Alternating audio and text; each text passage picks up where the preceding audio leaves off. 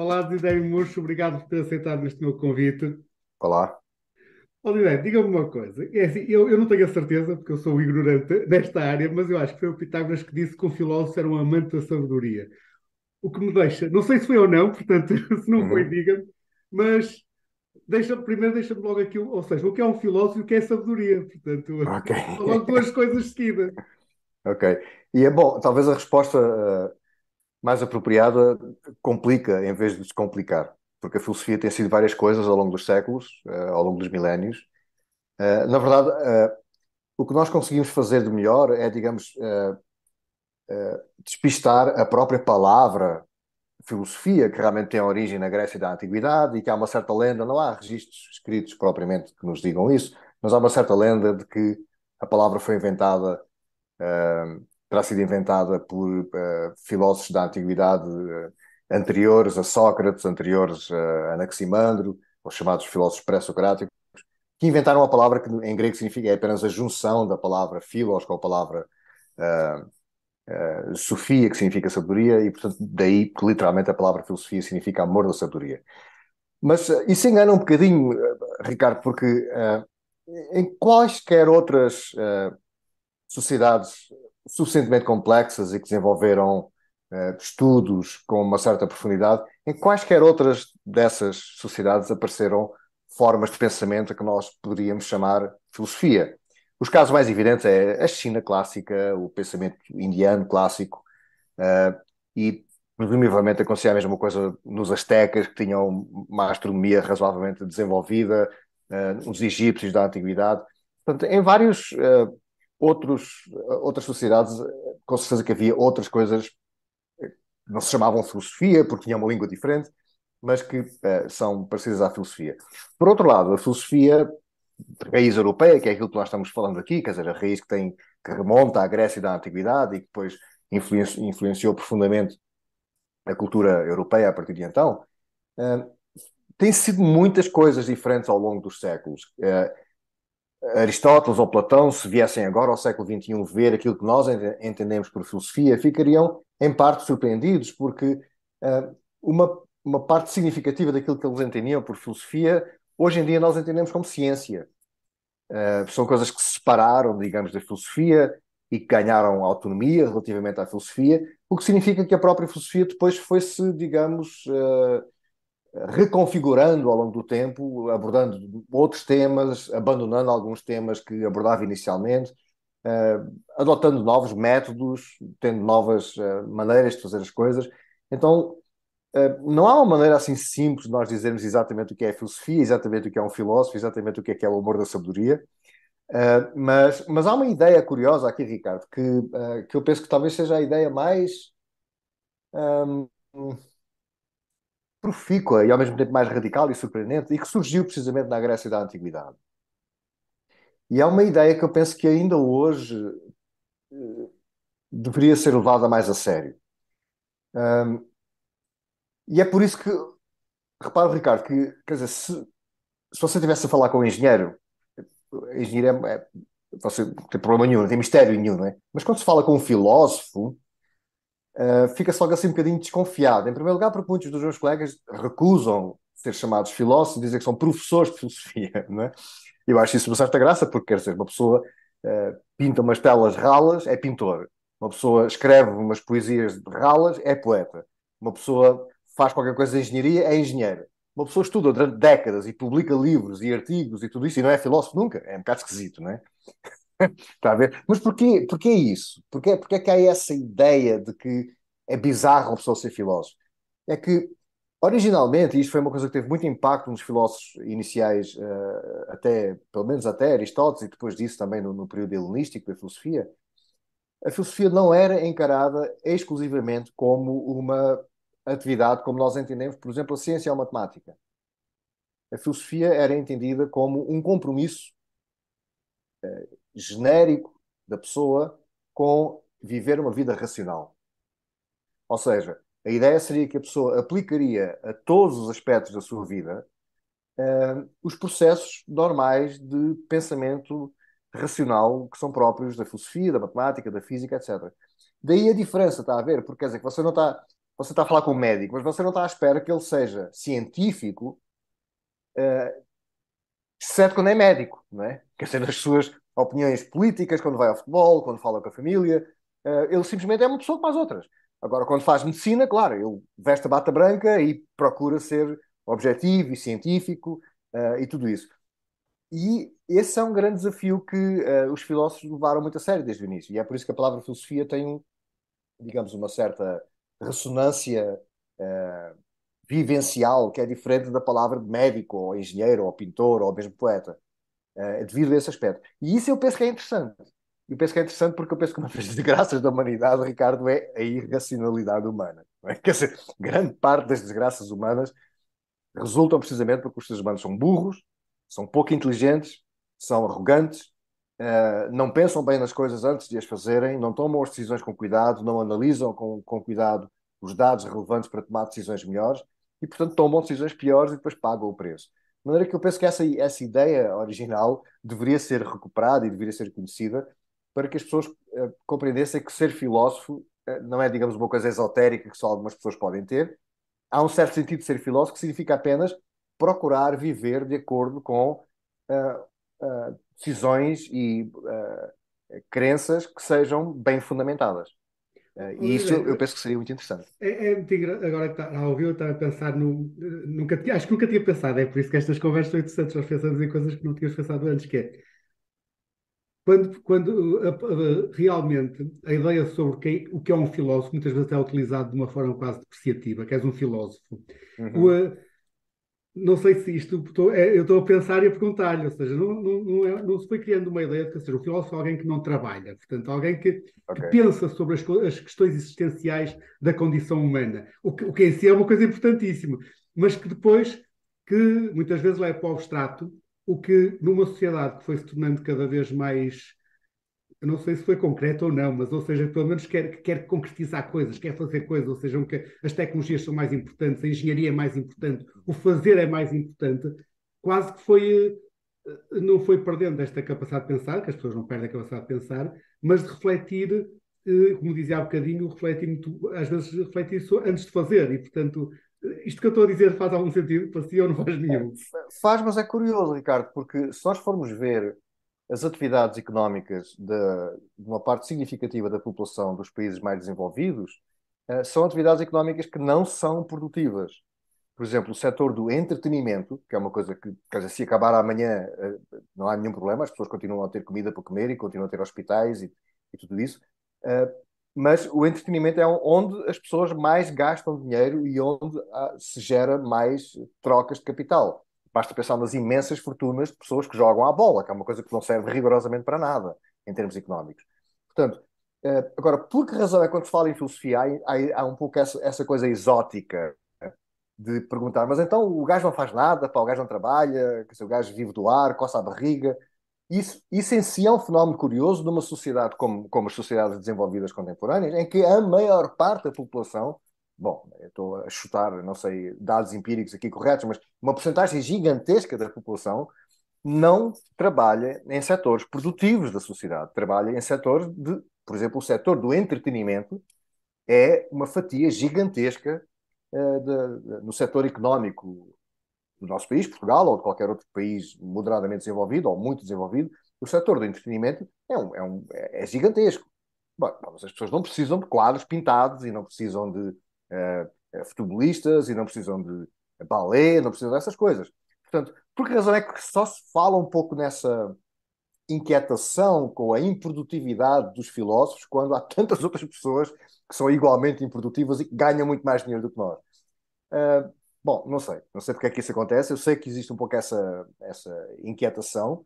Na prática, na realidade, isso também tem a ver com um grande desconhecimento, não é?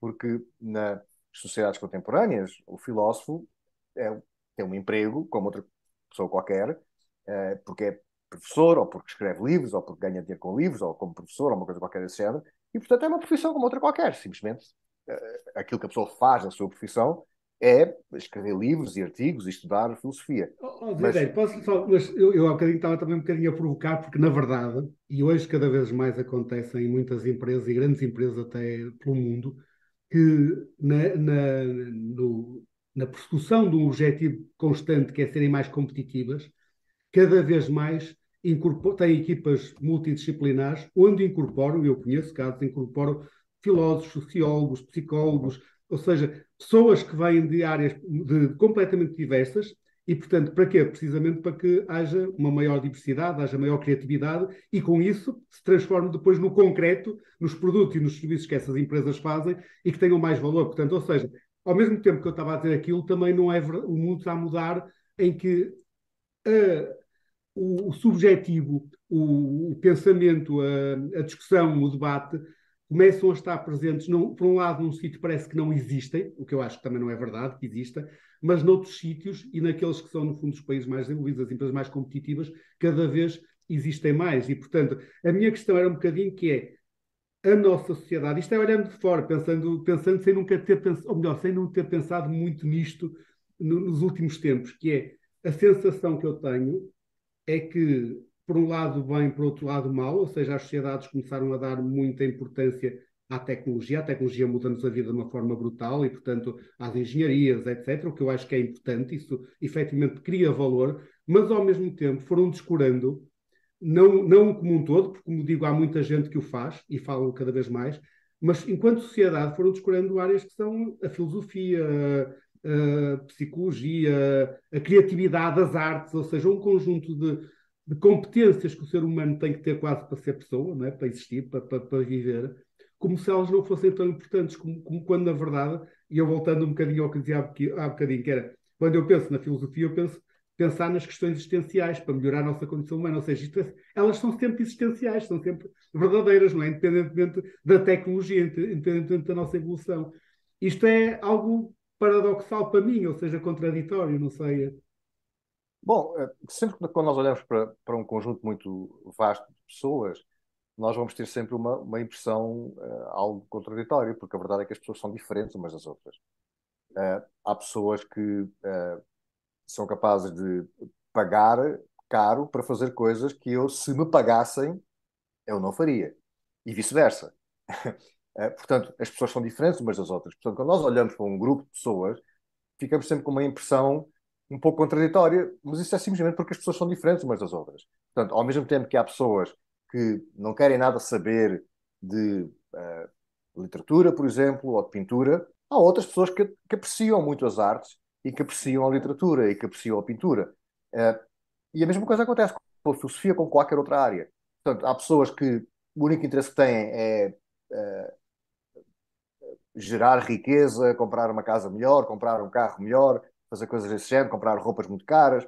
E há outras pessoas que dão importância a essas coisas, mas também dão importância a outras coisas. E, portanto, quando nós olhamos para uma sociedade, vemos assim uma certa contradição, no sentido em que umas pessoas fazem umas coisas, outras pessoas fazem outras. E ainda bem que é assim.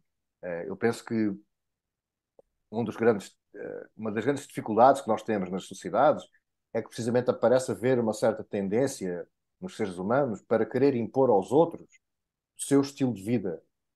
Eh, e é por isso que a liberdade é tão importante, porque a liberdade é precisamente a ideia de que temos que encontrar maneiras de conviver pacificamente uns com os outros sem nos atropelarmos, porque o pressuposto é que aquilo, um estilo de vida que é muito bom para o Ricardo, pode ser nada bom para mim e vice-versa. E, portanto, nós precisamos de compreender que os seres humanos têm diferentes atitudes, diferentes perspectivas, diferentes projetos de vida e que devem ter a liberdade, desde que não prejudiquem outras pessoas, que devem ter liberdade para viver a vida da maneira como eles quiserem. Eh, e, isso é o que acontece hoje em dia. Eh, há muitas pessoas a viver do ballet, da filosofia, da poesia, da literatura, uh, ou do cinema, ou do futebol, e há muitas pessoas a viver da tecnologia e da produção de alimentos e da, da investigação médica. Há muitas pessoas a viver acerca de tudo, não é? E depois também há aquelas pessoas que vivem de nos tirar os impostos, não é? mas isso é outra questão. Oh, disse, aí uma, disse aí uma resposta que era uma pergunta que eu lhe ia fazer. E eu, eu ia fazer a pergunta, eu tenho a minha resposta, a minha resposta é claríssima, mas que era precisamente, eu ia pôr em, em pergunta e você respondeu que é a liberdade é importante. Isto é, se a liberdade é importante, para mim a liberdade é fundamental. Mas eu muitas vezes me pergunto, pergunto mesmo, ou seja, uh, muitas pessoas, eu acho que toda a gente no seu íntimo valoriza a liberdade, mas a verdade é que as sociedades cada vez mais parece que aceitam limitações constantes da liberdade e, e, e, se calhar sempre foi assim, só a valorizam quando a perdem, mas não têm muita, ou seja, não a defendem, não, a, não, não percepcionam que perdê-la é terrível, e, portanto que se tem que lutar para, para, para garanti-la, porque ela nunca está garantida. Portanto, e nós conhecemos ao longo da história quantas, quantos países, quantas civilizações, quantas, sei lá, quantos povos acharam que eram livres e de repente deixaram de o ser. É? E nessa altura deram muito valor à liberdade. A minha questão é, é como é que, e enquanto alguém que pensa não é, estas coisas, muito mais do que eu, se calhar, provavelmente, porque é que, porque é que as pessoas, pelo menos parece-me que valorizam tão pouco a liberdade? Ou seja, ou pelo menos não valorizam de uma forma como eu acho que deveriam valorizar. Se calhar sou eu estou errado. É, é que nós, Ricardo, nós temos uma dificuldade humana uh, e, e, cognitiva profunda. É que uh, há várias coisas importantes para nós. Ou seja, há vários, há vários valores, falando dessa maneira. Nós valorizamos várias coisas ao mesmo tempo. Uh, e a chatice é que uma parte significativa desses valores colidem uns com os outros. Ou seja, para termos uma coisa, não conseguimos ter a outra. Isso significa que, para nós termos uma atitude racional acerca das nossas valorizações, das coisas que nós valorizamos, das coisas que nós queremos, para termos uma atitude mais apropriada aqui, nós precisamos de fazer uma hierarquia apropriada das coisas que valorizamos, compreendendo que para ter umas precisamos prescindir de outras. E para ter mais de umas precisamos ter menos de outras. Isto é uma coisa que é difícil de ser feita. De maneira que a reação humana comum é simplesmente o simplismo dos ismos. Passo a ironia, porque eu estou a usar simplismo dos ismos. Uh, o que eu quero dizer com isto é que é mais fácil as pessoas simplesmente pegarem num ismo qualquer e colocarem aquilo na, na, no vértice da hierarquia dos valores, como se aquilo fosse o e o único valor mais importante, valendo a pena sacrificar todos os outros valores àquele valor. Não existe isso, esse, esse tipo de valor.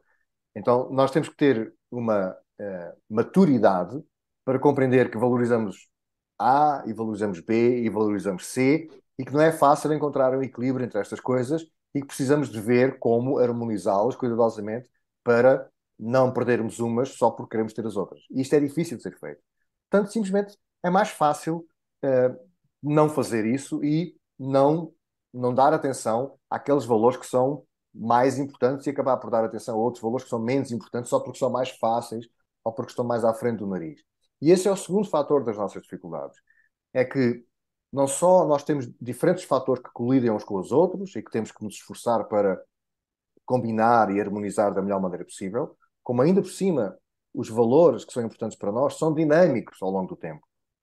Portanto, significa que uh, se eu, quando eu vou orientar a minha vida por um conjunto, vou fazer um conjunto de escolhas hoje, mas eu não, não vou fazer um conjunto de escolhas hoje para que essas escolhas sejam apropriadas, com base apenas naquilo que eu estou a valorizar agora. Eu tenho que fazer um conjunto de escolhas que tem a ver com aquilo que eu vou, eu irei valorizar daqui a 10, 15, 20 ou 30 anos. Isso é ainda mais difícil de fazer porque simplesmente é mais fácil eu simplesmente fazer aquilo que me apetece no aqui e agora. Acontece que o que me apetece no aqui e agora e aquilo que é mais fácil fazer no aqui e agora, muitas vezes paga-se um preço elevado mais tarde. Portanto, nós temos aqui estas duas dificuldades imensas com os valores, a pluralidade de valores por um lado e uh, uh, o aspecto dinâmico dos valores, o facto de nós precisarmos de pensar não apenas no, no aqui e agora, mas também ao longo do tempo. E estas duas coisas são difíceis. De maneira que a reação humana normal, e, e, o cérebro humano é extraordinariamente preguiçoso, portanto, o cérebro é basicamente uma máquina de, de procurar atalhos né, para uh, passar à frente e uh, fazer as coisas mais fáceis possível e o mais, com menos trabalho possível. E, portanto, o atalho normal que as pessoas usam aqui é simplesmente olhar à volta e ver mais ou menos o que é que os outros valorizam. E depois ir, ir um pouco atrás do, do, que os outros valorizam, porque simplesmente é, isso é mais fácil de fazer. Oh, Se a pessoa tem o azar de viver num meio em que as pessoas à sua volta não valorizam as coisas apropriadas, bom, então ela vai pagar o preço por isso, porque ela não vai valorizar as coisas que são apropriadas. O, o que está a dizer é, é, é importantíssimo. Há, uma, há dois valores que ao longo da história quase sempre estiveram em, em conflito, eu acho que não deveriam estar, mas eles estão muitas vezes, e, e, e acabamos de, de, ver muito recentemente, que é o valor da liberdade versus o valor da segurança, que é posto muitas vezes, até propositadamente, na minha opinião, por quem, por quem quer retirar a liberdade e, portanto, usa a segurança como se fosse algo contraditório à liberdade. E, eh, e, portanto, e em tempo de guerra, sempre que há uma guerra, abdica-se de liberdade porque é preciso garantir a segurança. E nós tivemos aquilo que foi chamado uma guerra, ou, ou, ou pelo menos muitos quiseram fazer como se fosse uma guerra, foi o Covid, recentemente, em que os países lidaram de forma completamente diferente. Quase todos eles abdicaram de liberdade em favor da segurança, e se calhar tem que se fazê-lo, mas houve casos, por exemplo, a China, em que a liberdade foi totalmente. Ou seja, abdicaram total, de uma forma brutal a liberdade, teoricamente a favor de uma segurança total, que neste momento está a saber que está a ser um desastre absoluto. E outros países que conseguiram conciliar isto melhor no, no médio prazo ou seja, provavelmente aquilo que Zé dizia, foram mais coerentes com, a, com um pensamento de médio e longo prazo, isto é, sabiam que aquilo era um momento dramático, mas não se pode destruir o futuro para tentar salvar o momento presente, e, e hoje estão melhores do que, estavam, do que estão outros que fizeram de outra maneira. E, e a minha questão é, cada vez mais, e isto tem a ver com a tecnologia, a tecnologia hoje é de tal forma intrusiva e quem tem poder pode utilizá-la a seu benefício, porque quem tem poder tem capacidade de utilizar a tecnologia para chegar a todo lado. Quando as pessoas abdicam, como aconteceu recentemente, da sua liberdade a favor de uma pertença segurança, ou seja, abdicam de um nível tal que depois de passar esse momento em que teoricamente reganhavam a liberdade, o meu receio é que não esteja a acontecer, ou seja, é que tenham abdicado de coisas que vão que foi para sempre e que dificilmente as recuperam. Bom, eh, a história da humanidade eh, é uma história triste de eh, exploração e opressão. As sociedades desenvolvidas contemporâneas têm um nível de bem-estar e de liberdade como provavelmente nunca houve antes na história da humanidade, pelo menos depois do início da agricultura.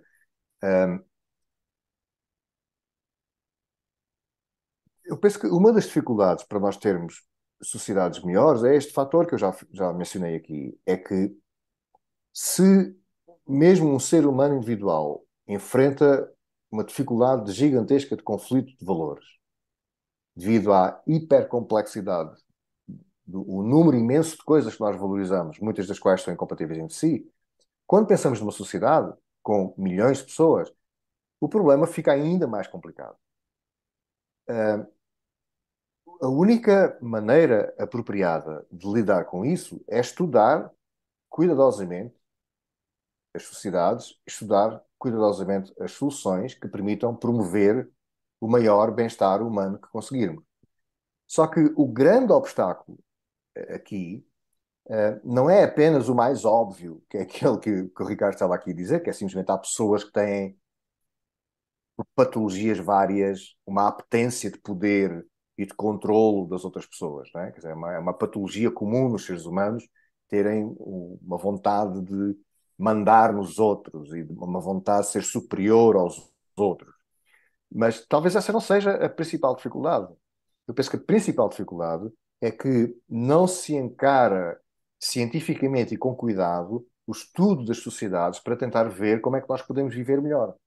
O que, no, o, que, o que, tipicamente as pessoas fazem é simplesmente uma filiação ideológica qualquer.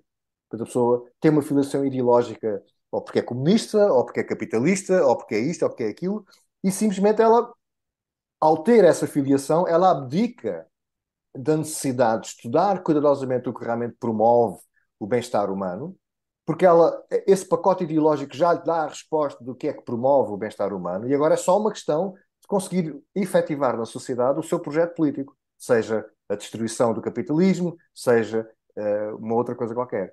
Portanto, eu penso que este aspecto ideológico é o, a nossa maior dificuldade. Não é propriamente o facto de que, ok, temos uma dificuldade inerente, que é simplesmente as sociedades são complexas, os valores são complexos, precisamos saber equilibrar as coisas, isso é difícil, mas se isto for feito uh, cientificamente e com cuidado, é, é, bom, não é mais difícil de curar a tuberculose. Uh, a questão é que precisa ser feito com cuidado. E a questão é que não está sendo feito com cuidado porque nós temos esta visão política primitiva que talvez daqui a umas décadas ou talvez daqui a uns séculos os nossos descendentes olhem para trás com, com, o mesmo espanto com que nós olhamos para o passado, para o tempo da escravatura, não é? E nós perguntamos como é que aquelas pessoas conseguiam viver daquela maneira. Uh, como é que aquelas pessoas conseguiam fazer a barba de manhã, olhar para o espelho e considerar que eram seres humanos morais e, e tinham cinco escravos, não é? Uh, nós fazemos essa pergunta. Talvez daqui a, a 200 anos as pessoas olhem para trás e, e pensem como é que aquelas bestas do século XXI achavam que era normal ter ideologias?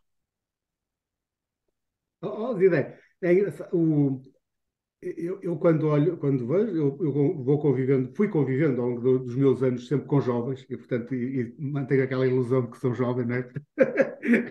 mas, o, uh, mas, mas sei que é uma ilusão, portanto não, não, não, tenho, não tenho ilusões em relação a isso. Mas a minha questão é, eu tenho claro para mim, mas isto é uma certeza, que os jovens hoje são muito. Eu digo, não, não vou dizer melhor, porque isso melhor não sei o que é, que é melhor ou pior, mas eu acho que são muito mais qualificados, mais interessados do que era a juventude no meu tempo. Eu, eu acho que é, é, fantástico aquilo que eu vejo em jovens muito novos, o, o conhecimento que eles têm, a, a, as questões que colocam, a forma como olham para o mundo. E eu, eu quando penso a minha juventude, quando eu tinha 20 anos, acho que nós não pensávamos nada disso. Portanto, nós agora, aquela ideia, ah, antigamente é que era bom, acho que é uma mentira muito grande que nós usamos, que é para, para nos desculparmos de estarmos a envelhecer. Agora, dito isto, eles têm, pelo menos no mundo ocidental, no mundo onde a qualidade de vida é melhor e onde, onde as pessoas têm claramente uma vida melhor em termos económicos que têm muitos, em muitas partes do globo, os jovens hoje não, não passaram por dificuldades dos jovens do meu tempo. Os jovens hoje não têm uma apetência pela, pelo risco que tinham no meu tempo, porque as coisas eram como eram, ou seja, nós caíamos, magoámos, não, não havia um conjunto de seguranças, de redes de segurança, e portanto estávamos habituados àquilo. E eles hoje têm muitas coisas, têm muita segurança, tudo está, mais, tudo está facilitado, a tecnologia facilita-lhes a vida. Eu lembro-me que eu fui fazer um Interrail e telefonei para casa uma vez no, no mês inteiro, porque era caro telefonar e tinha que ter um cartão que acho que era da Marconi naquela altura, e aquilo custava muito dinheiro e eu, portanto, não queria gastar. Hoje um jovem vai para a Europa toda e fala todos os dias com os pais, com os amigos, com quem quiser e por vídeo, como quiser, e portanto está sempre próximo. Está, as pessoas estão muito mais, ou têm pelo menos uma sensação de segurança muito maior. E também eu vejo, porque os jovens nasceram tecnológicos, acham quase natural eh, dar os seus dados, ou seja, que sejam que toda a gente sabe onde é que eles estão a qualquer momento.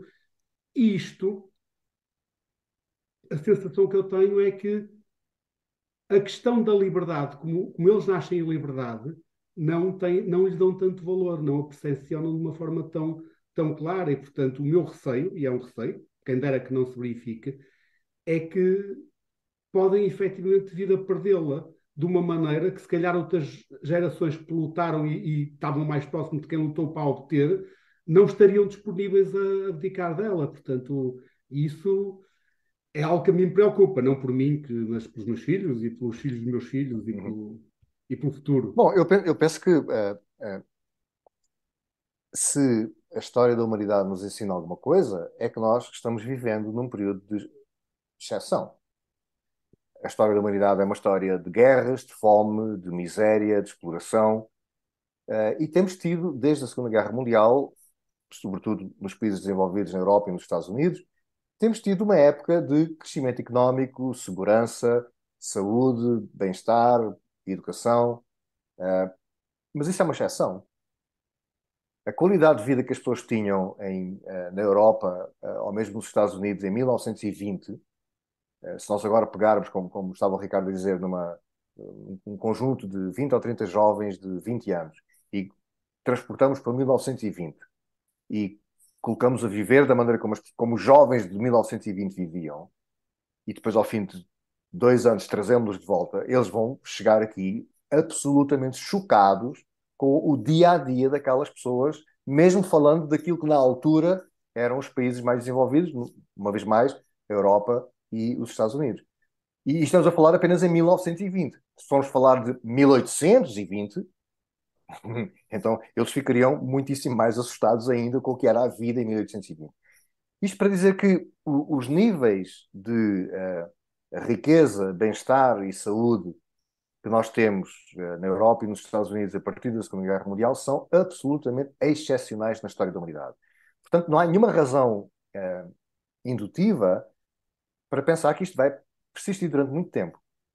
Eu penso que um, uma das tarefas mais importantes que nós precisamos de fazer hoje em dia cientificamente, é estudar cuidadosamente quais são os fatores que conduziram a este estado de uh, quase paradisíaco em que nós vivemos comparado com, com as outras sociedades humanas, estudar cuidadosamente os fatores, ver cuidadosamente quais são as instituições e os fatores que nos permitem ter este género de coisa, para cimentar cuidadosamente esses fatores, para não corrermos esse risco que o Ricardo estava falando, que é por desconhecimento, porque achamos que é normal, porque achamos que as coisas são mesmo assim, perder, acabamos, acabamos por perdê-las porque não as valorizamos apropriadamente.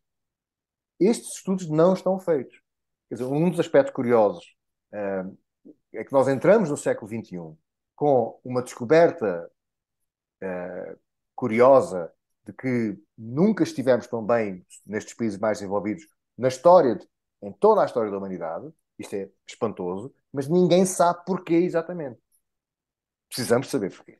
Precisamos estudar cuidadosamente quais são os fatores, porque esses são os fatores que nós precisamos de garantir que ficam solidificados para garantir que daqui a 300 anos não voltamos àquilo que sempre foi a humanidade. Sidério, muito obrigado. Chegamos ao, ao, ao nosso fim estas conversas.